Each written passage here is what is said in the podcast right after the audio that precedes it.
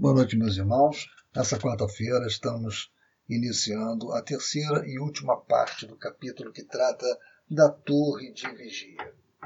Estávamos exatamente na parte em que Padre Anselmo de Santa Maria, responsável pela visitação de Belarmino de Queiroz e Souza, João da Azevedo, Mário Sobral e Camilo Cândido Botelho, às dependências da torre de vigia. Bem, resumidamente, ele já havia falado dos três gabinetes, da curiosa aparelhagem eh, magnética, né, eletromagnética existente nesses gabinetes. Também havia falado sobre a questão das potências vitais que a natureza divina né, imprimiu em todos os gêneros da criação, em particular no ser humano, que no caso do suicida faz com que ele tenha que esgotar este fluido animalizado, este fluido vital, né? É, e durante o período que lhe cabia ainda é, a existência na, no planeta Terra, com o corpo que ele, suicida, destruiu de forma impensada. Sobre esse tema falava Anselmo de Santa Maria. Palpitarão nele, disse Anselmo, no espírito do suicida, com pujança impressionante, as atrações vivíssimas da sua qualidade humana, até que as reservas vitais fornecidas para o período completo do compromisso da existência se esgotem por haver atingido a época prevista pela lei da desencarnação. Então, anormal, quão deplorável situação, permanecerá o suicida, sem que nada possamos fazer a fim de socorrê-lo, apesar da nossa boa vontade. Essa era a leitura que tínhamos feito quando do último encontro na quarta-feira. Né? Então é, havia uma um, e há um esclarecimento né, com relação a esse detalhe, é, uma nota de rodapé, que nos seguintes termos: a excelsa misericórdia encaminha geralmente tais casos tidos como os mais graves a reencarnações imediatas onde o delinquente completará o tempo que lhe faltava para o término da existência que cortou. Conquanto muito dolorosas, mesmo anormais, tais reencarnações serão preferíveis às desesperações de além-túmulo, evitando, ao demais, grande perda de tempo ao paciente. Veremos então homens deformados, mudos, surdos, débeis mentais, idiotas ou tardos de nascença, etc. É um caso de vibrações tão somente. O perispírito não teve forças vibratórias para modelar a nova forma corpórea, a despeito do auxílio recebido dos técnicos do mundo invisível. Sobre os técnicos do mundo invisível, nós lembramos que, estudando a obra de André Luiz, Missionários da Luz, né, nós passamos a obter conhecimento muito valioso sobre essa gama muito variada de atividades exercidas é, no plano espiritual por várias entidades especializadas, dedicadas a este mistério.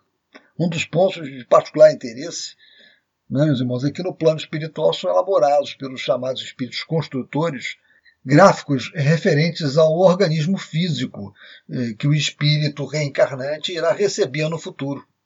Nestes mapas são observáveis eh, as imagens né, das moléstias né, que afetarão o futuro organismo e servirão de provas de resgate legítimo para o espírito. Estes mapas mostram a geografia dos genes nas estrias cromossômicas. Bem, e sobre esses técnicos nós estamos vendo aqui essa alusão na obra que estamos estudando. Assim, continuando a nossa leitura, nós estávamos né, naquele ponto que fala: o perispírito não teve forças vibratórias para modelar a nova forma corpórea, a despeito do auxílio recebido dos técnicos do mundo invisível. Nesse ponto, nós fizemos aquela pequena digressão.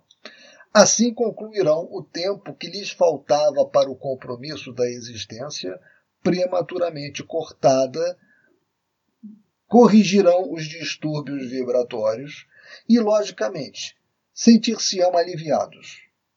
Trata-se de uma terapêutica, nada mais, recursos extremos exigidos pela calamidade da situação. É o único, aliás, para os casos em que a vida interrompida devera ser longa. Ó vós que ledes estas páginas, quando encontrardes pelas ruas um irmão vosso assim anormalizado, não pejeis de orar em presença dele.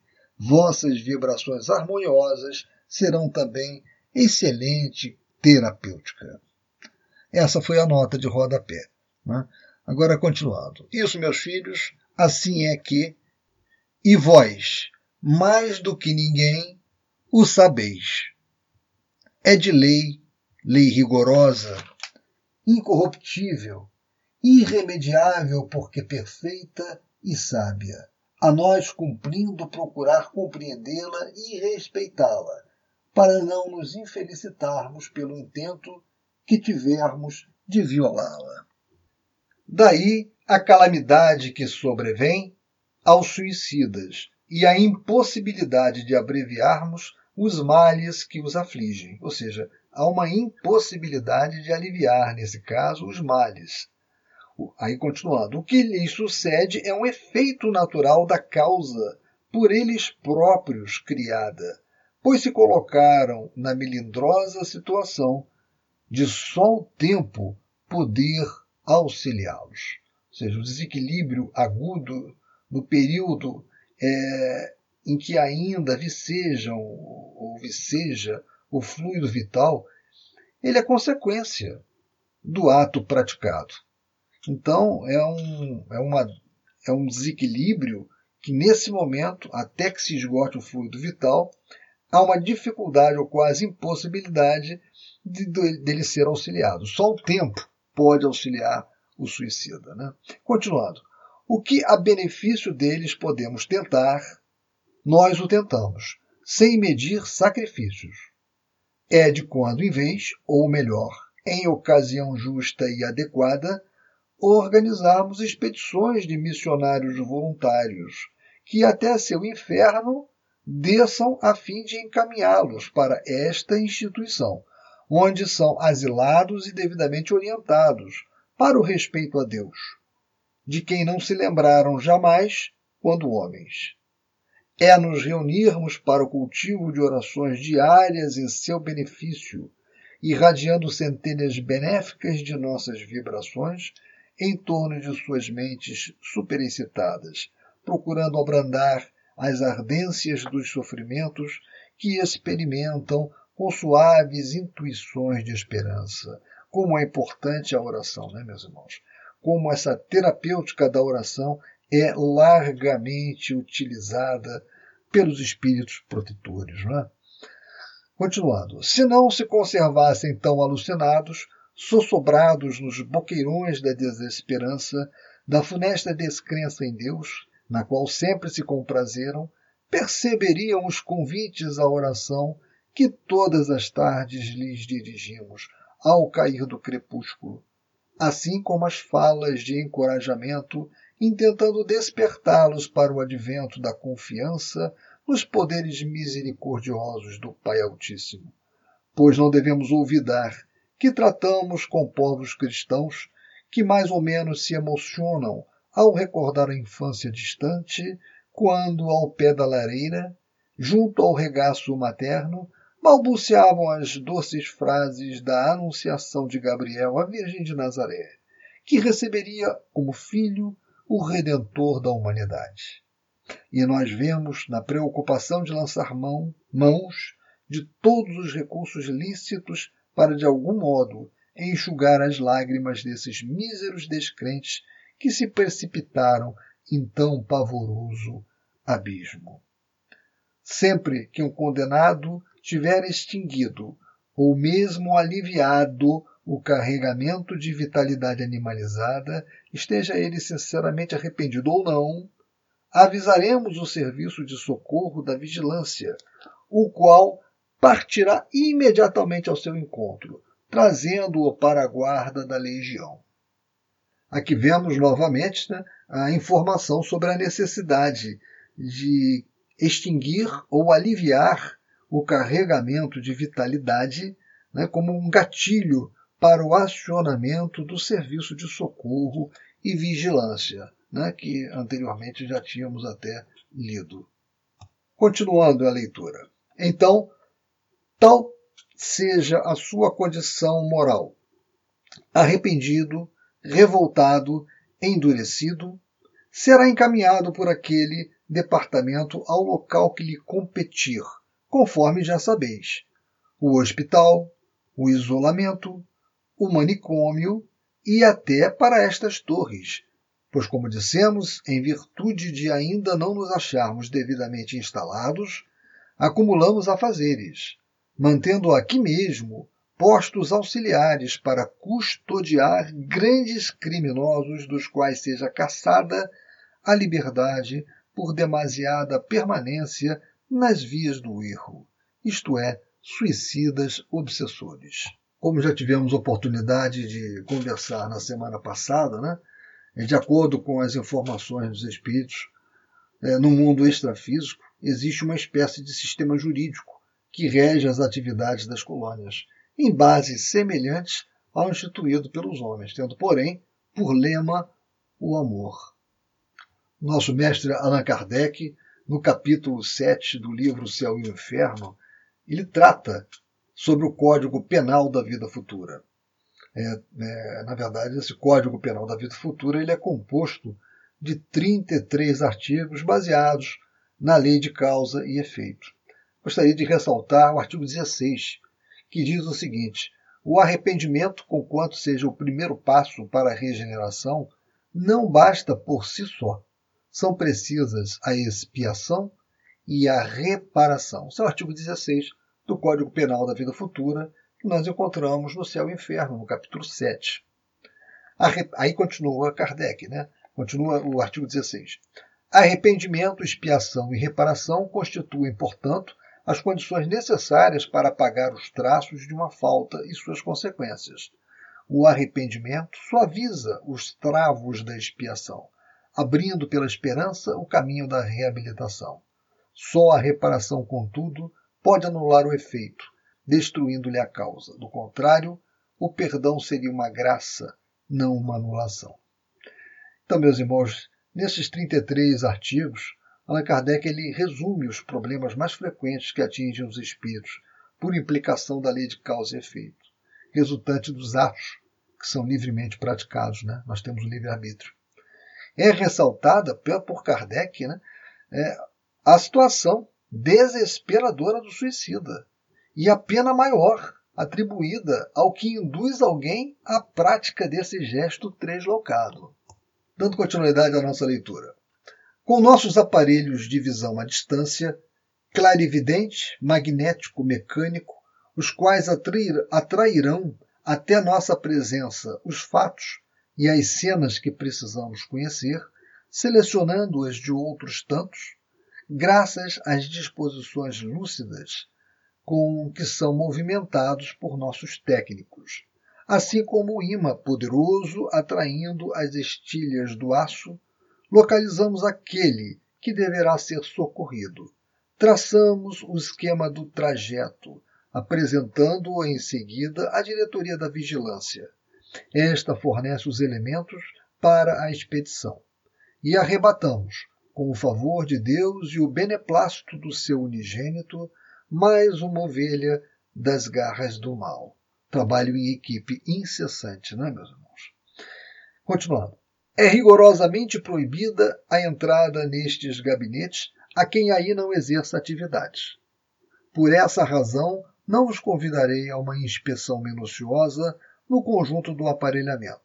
Os funcionários são espíritos de escola, missionários do amor, técnicos especializados no gênero do serviço, os quais, podendo desenvolver operosidades em esferas floridas de luz e de bênçãos, preferem descer aos báratros sombrios da desgraça para servirem por amor ao Mestre Divino, a causa sacrossanta dos seus irmãos inferiores e infelizes, verdadeiros anjos guardiães dos infortunados por quem velam. E agora uma questão interessante, meus irmãos, vejam só. São estes rendidos por outra turma, de doze em doze horas. Descansarão, se o desejarem, nos jardins do templo, que, como sabeis, é o mais elevado plano de nossa humilde colônia. Ou se dedicarão a outros afazeres que lhes sejam afetos, ou ainda alçarão as moradas a que em verdade pertencem. Então, nós já tivemos na, na quarta-feira passada a oportunidade de falar sobre isso, né? sobre o trabalho né? exercido no plano espiritual, o trabalho incessante exercido no plano espiritual. Aqui nós vemos a alusão ao turno de trabalho dos técnicos de 12 em 12 horas. E dando continuidade. Refazem-se aí né, os técnicos que estão no seu momento de, eh, de descanso, é, das angústias suportadas no ambiente trevoso, onde heroicamente laboram em favor do próximo e retornam no dia imediato, fiéis ao dever que voluntariamente abraçaram, ou seja, é um serviço voluntário.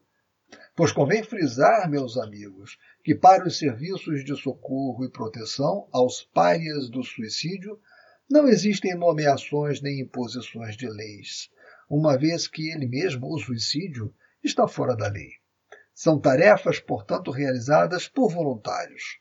Florescência sagrada dos sentimentos de caridade e abnegação daqueles que desejam exercê-las por amor às doutrinas imaculadas do Cordeiro de Deus, daquele modelo divino que fez da caridade a virtude por excelência, uma vez que a lei facultadora do direito de exercê-la, confere o exercício de todo o bem possível em favor dos que sofrem.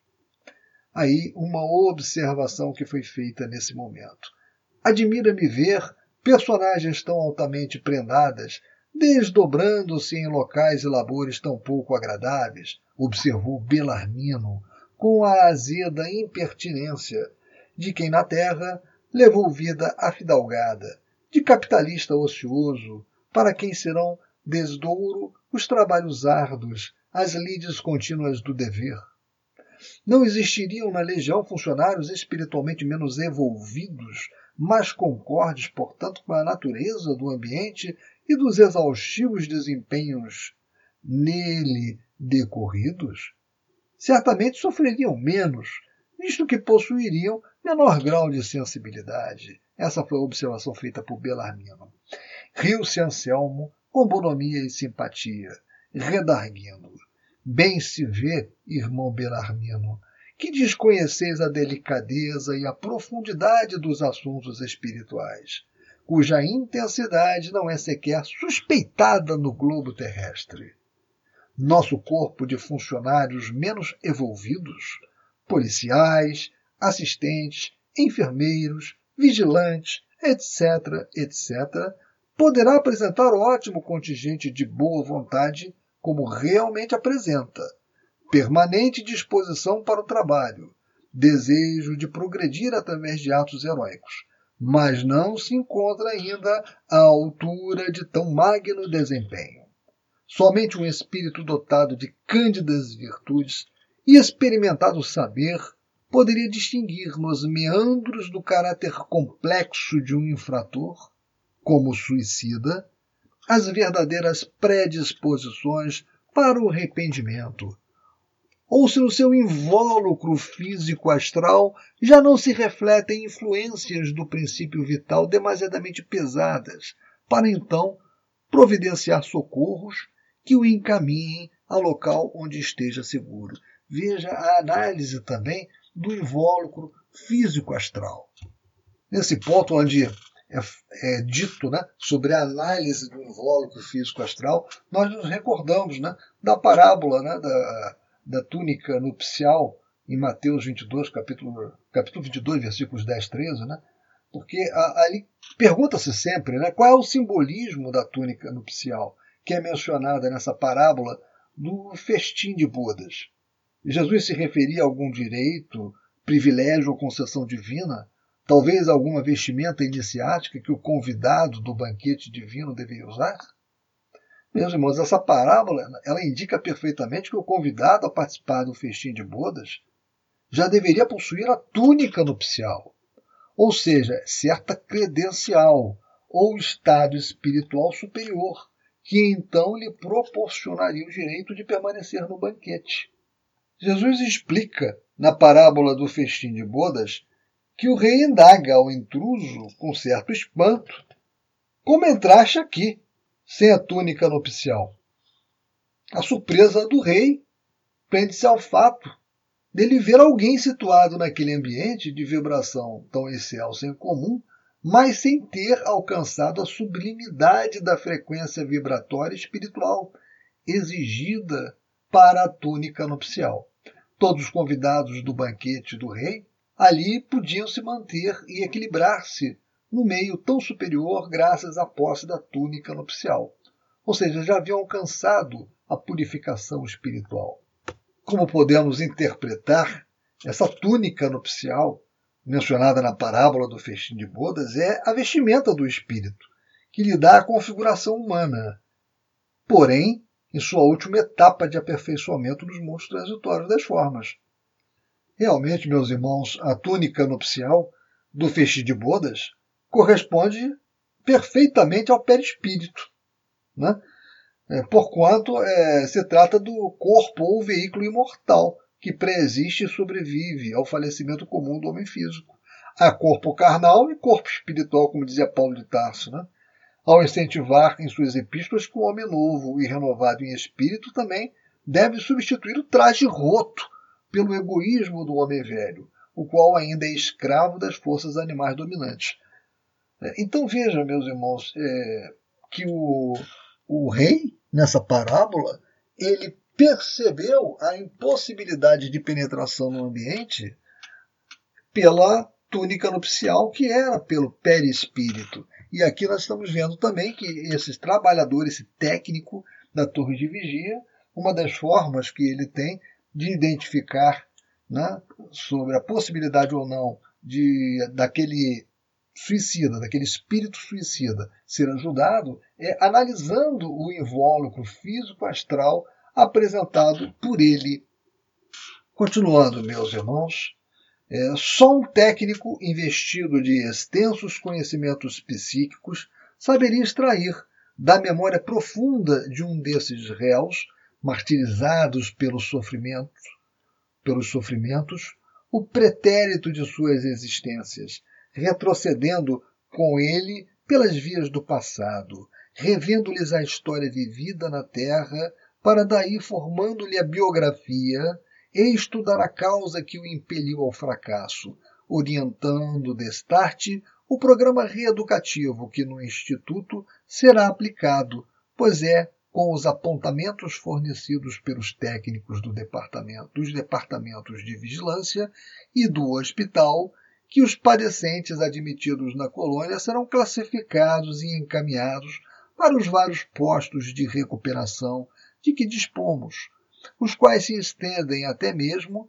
às paragens terrenas, através dos serviços reencarnatórios. Então, vejam a alusão né, do trabalho desses técnicos especializados numa verdadeira radiografia do perispírito daquele nosso irmão que praticou o suicídio. Eles analisam os detalhes gravados no perispírito. É uma atividade que exige já um desenvolvimento, um evolvimento muito grande daquele que o faz. Né? Dando continuidade. Só mesmo um ser abnegado, bastante evolvido na posse de si mesmo, poderia contemplar, sem se horrorizar até a loucura, as localidades inferiores onde a degradação e a dor atingem a culminância do mal, comparado às quais o vale onde estivestes pareceria confortador. Por exemplo, existem almas de suicidas que não chegam a ingressar no vale por vias naturais. Ingressar ali já será estar o delinquente mais ou menos amparado, porque sob nossa assistência e vigilância, embora oculta, registrado nos assentamentos da colônia como candidato à futura hospitalização.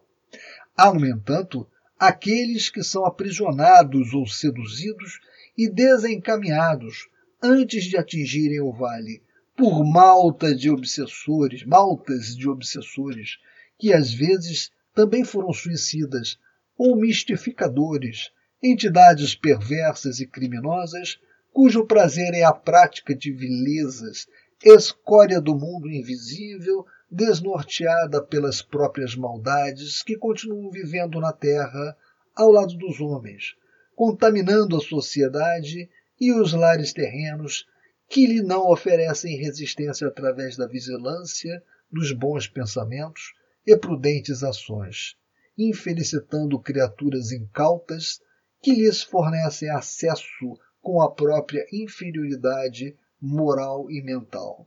Vejam, essas são as janelas e portas que nós devemos manter sempre fechadas para o ingresso dessa escória, dessa súcia, dessa malta de espíritos perversos. E como é que nós podemos fechar as nossas portas e as nossas janelas? Né? É através de uma vigilância ininterrupta da nossa moral, da nossa atividade né? e da nossa casa mental. Continuando.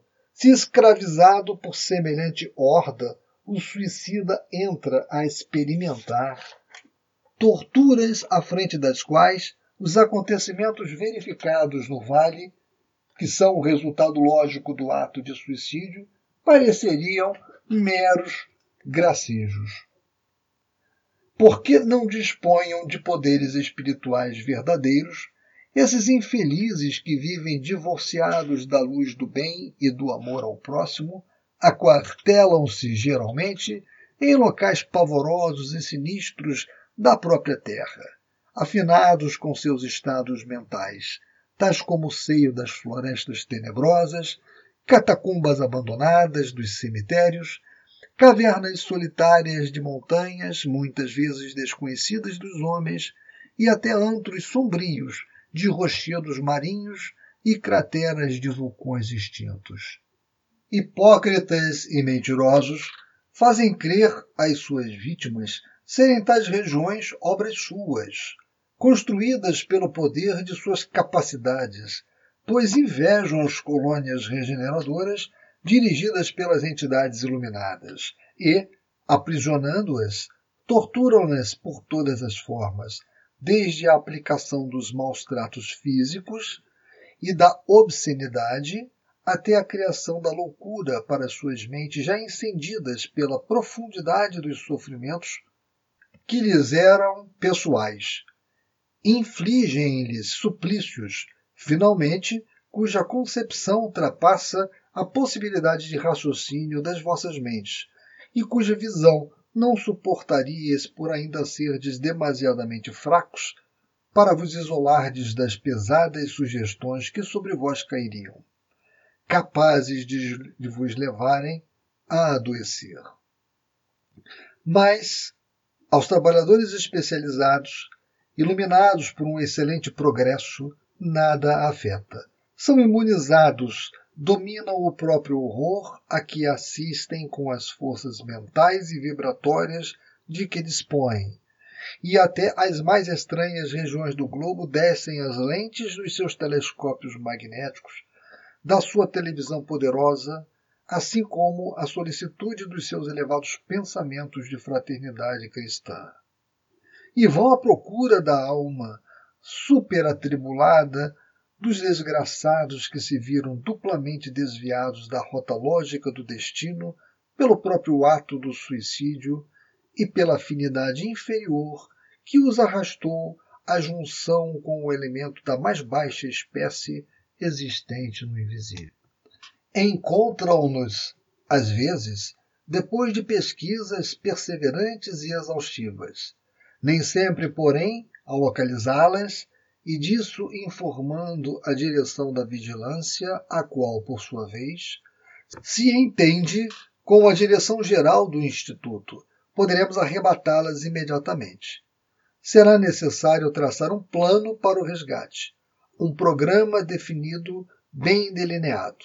O concurso de outras falanges, às vezes muito inferiores à nossa, em capacidade e moral mas conhecedoras do terreno áspero e trevoso em que seremos chamados a operar. Démarche, ou seja, uma ação realizada com empenho, né, com diligência, é, embaixadas, negociações, empenhos e até truques batalhas ríspidas, onde a espada não será chamada a intervir, é certo, mas em que a paciência, a tolerância, o interesse do bem, a energia moral, a coragem para o trabalho, usados pelos libertadores, causariam admiração e respeito pelo heroísmo de que oferecem testemunho. Não raro descem estes aos locais satânicos, onde a alma cativa se estorce flagelada pelos verdugos que a desejam adaptar aos próprios costumes. Imiscuem-se com a horda, submetem-se à dramática necessidade de se deixarem passar, muitas vezes, por sequazes das trevas, ou seja, adeptos, partidários das trevas. Né? Continuando. Invariavelmente sofrem em tais ocasiões esses abnegados obreiros do amor. Derramam lágrimas amargurosas, fiéis, porém, aos sacrossantos compromissos para com a causa redentora a que se consagraram. Mas não vacilam no posto de missionários a que se comprometeram com o divino modelo que se sacrificou pela humanidade e prosseguem, enérgicos e heróicos, nos serviços a bem de seus irmãos menores. E, finalmente, após lutas inimagináveis, arrecadam os sofredores, que no tempo devido não se encaminharam para o vale, entregam-nos, como de direito, à vigilância, que, por sua vez, os dirige para o local conveniente, geralmente para o manicômio, pois os desgraçados saem enlouquecidos com efeito das teias obsessoras em que se deixaram enredar. E o que é sumamente importante, arrebanham também os próprios obsessores, os algozes, os quais mais não são do que espíritos audaciosos de homens maldosos que viveram envolvidos nas trevas do crime, apartados de Deus. Se além de obsessores são também suicidas, nossa colônia poderá retê-los. Hospedamo-los, no entanto, aqui mesmo, na vigilância, em local apropriado desta fortaleza pois não possuindo eles afinidades para nenhum outro plano melhor que este, são ao demais considerados elementos perigosos e indesejáveis, independências onde se opera o alevantamento da moral de outros delinquentes já predispostos ao bem. Mantemo-los sob severa custódia, procurando, tanto quanto possível, ministrar-lhes forças e meios para se reeducarem e reabilitarem. Daqui não se elevarão a planos mais rarefeitos e confortadores sem que, primeiramente, hajam tornado a nova existência carnal, a fim de se despojarem do peso dos crimes mais revoltantes que cometeram, pois suas condições morais e mentais, excessivamente prejudicadas, lhes interceptam maiores possibilidades. A instrução deles limitar-se-á a pequeno aprendizado em torno de si mesmos, noções das leis fraternas expostas no Evangelho do Senhor e a labores regeneradores exercidos nos palcos da terra, sob a direção de assistentes rigorosos, ou em nosso regimento de milicianos, onde mentores especializados no gênero guiá-los-ão à prática de serviços nobilitantes, em oposição ao muito mal que praticaram no passado. Como milicianos, darão caça a outras hordas obsessoras que conheçam. Indicam-nos antros maléficos que bem sabem existir aqui e além, prestando assim concurso valioso à nossa causa, o que muito será levado em conta na programação das expiações a que se obrigaram. Se se tratar, no entanto, de elementos simplesmente perversos, não suicidas, não nos será permitido asilá-los. Todavia, todavia, nosso serviço de socorro encaminhá-los-á aos postos de abrigo existentes nas zonas de transição, um pouco por toda a parte, espécie de postos policiais do invisível. E uma vez aí, terão um destino que melhor convir à sua triste condição de espíritos inferiores. destino concorde, não obstante, com as leis da afinidade, da justiça e da fraternidade. Seguiu-se curto silêncio. Estávamos suspensos, surpresos com o inesperado da exposição que nos faziam, a qual, em verdade, valia por uma aula de elevada erudição. Anselmo de Santa Maria fitou docemente o olhar em nossos semblantes preocupados pela atenção despertada por sua palavra e murmurou como se estendesse o pensamento através das flóreas estradas perfumadas pela essência incomparável do Evangelho do magnânimo educador. Sim, meus filhos, assim é que fatalmente teria de acontecer, pois o próprio Nazareno afirmou que o bom pastor deixa o rebanho obediente, amparado em seu redil, e parte em busca da ovelha transviada, só descansando após reconduzi-la, salva dos perigos que a cercavam. E acrescentou para a justiça e glória dos nossos esforços em cooperar com Ele. Das ovelhas que meu Pai me confiou, nenhuma se perderá. Então vejam, meus irmãos, que trabalho importante esse desenvolvido na colônia. Né? E também sobre essas peculiaridades da torre de vigília, da torre de vigia, né?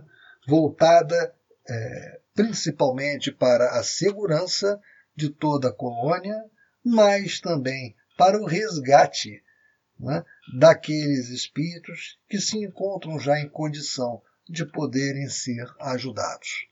Né. Fala-nos dos equipamentos eletro, é, magnético-mecânicos, fala do desempenho de técnicos especializados, enfim, é, uma, é um conjunto de informações muito rico em detalhes para nós. Fala-nos dos trabalhos, das cargas horárias, enfim, um manancial de informações muito interessantes e importantes para nós.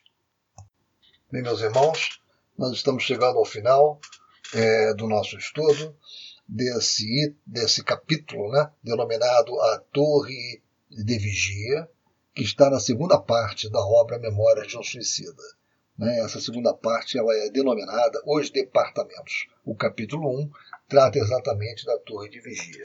É uma obra muito interessante essa que nós estamos estudando, porque ela nos mostra toda uma organização social, administrativa né, nessa colônia. E por falar em organização social, política, administrativa né, das sociedades espirituais, eu gostaria de fechar esse nosso estudo de hoje lendo para vocês um trecho né, é, na verdade o capítulo 6, que é pequeno, da, da obra Colônias Espirituais, de Lúcia Loureiro, que também é muito interessante. Vejam, onde há agrupamentos de indivíduos, impõe-se o estabelecimento de uma estrutura organizacional, onde as pessoas se orientem dentro da coletividade de que fazem parte. E esses padrões sociais são levados para o além por espíritos ainda ligados à sociedade terrestre e que por esse motivo anseiam por um referencial comunitário. Dentro do conhecimento terrestre e no conceito estabelecido pelos encarnados, comunidade é uma área geográfica contínua em que grupos mutuamente, mutuamente dependentes atuam em conjunto para satisfazer as suas necessidades através de organizações e instituições comuns. O mesmo conceito se aplica às colônias do mundo espiritual, com a diferença que neste é muito difícil, se não impossível, definir os seus limites. Quanto ao termo sociedade, refere-se à forma genérica de organização de cada grupo humano. No caso das colônias espirituais, são falanges de espíritos que se organizam para determinados fins. No entendimento dos espíritos, devido à vastidão do mundo espiritual, não se poderia de nenhuma forma entender que as cidades espirituais se constituíssem em comunidades acéfalas, né? ou seja, sem um comando. É certo que haja uma organização administrativa proporcional às suas complexidades e exigências, mesmo que as necessidades não sejam exatamente as mesmas, tendo como elemento básico o pensamento. Sabem eles que a sociedade espiritual próxima à crosta terrena longe está de uma utopia em qualidade. O que há na realidade é um grande esforço da parte dos espíritos de boa vontade para ajudar os espíritos mais atrasados na sua caminhada evolutiva. A população das colônias espirituais está dividida em assistentes e assistidos, administradores e administrados, etc. Geralmente são comunidades heterogêneas. Adultos, crianças, jovens, velhos, mulheres e homens convivem e trabalham conjuntamente. Excepcionalmente, porém, a colônia espiritual, segundo as mensagens psicográficas, é constituída especialmente para crianças, suicidas, etc. E aí ele fala dos suicidas, né? A colônia espiritual que nós estamos tratando, ela é especializada no atendimento a suicidas. Continuando essa leitura rápida aqui da obra de Lúcia Loureiro. Nas comunidades espirituais, todos têm seus afazeres e momentos de lazer. Ou seja, reparem que nós vimos, acabamos de ler, né, que os técnicos trabalham numa jornada de 12 horas né, e têm o seu descanso. Então, tudo está alinhado. Né? Há liberdade de escolha para se dedicar à leitura, ou à música, ou a passeios e visitas. A respeito da vida social nas colônias socorristas, esclarece o espírito André Luiz em Evolução em Dois Mundos. Espíritos abnegados aglutinam-se em verdadeiras cidades e vilarejos com estilos variados, como acontece nos burgos terrestres, característicos da metrópole ou do campo, edificando largos empreendimentos de educação e progresso em favor de si mesmos e a benefício dos outros são as minorias que se constituem em verdadeiros condutores de irmãos desencarnados. As regiões que ele denomina de purgativas ou infernais são amparadas por esses servidores. A todo aquele que deseje progredir é dada oportunidade de acordo com a sua capacidade. Há tarefas em todos os campos da atividade humana, na educação, na assistência médica, na enfermagem, no serviço social, nas pesquisas e nas tarefas domésticas. O que não falta é serviço. E é o que nós estamos vendo nessa magnífica obra Memória de um Suicida. Né? O que não falta numa colônia espiritual é serviço para ser feito. O que vemos também é que falta, às vezes, os braços, né? as pessoas, né? para a execução desses serviços. Então, meus irmãos, nós finalizamos a terceira parte do estudo é, capítulo 1, intitulado A Torre de Vigia. Continuaremos né, né, com o outro irmão uh, o estudo do próximo capítulo, denominado Os Arquivos da Alma. Portanto, muito obrigado pela atenção de todos.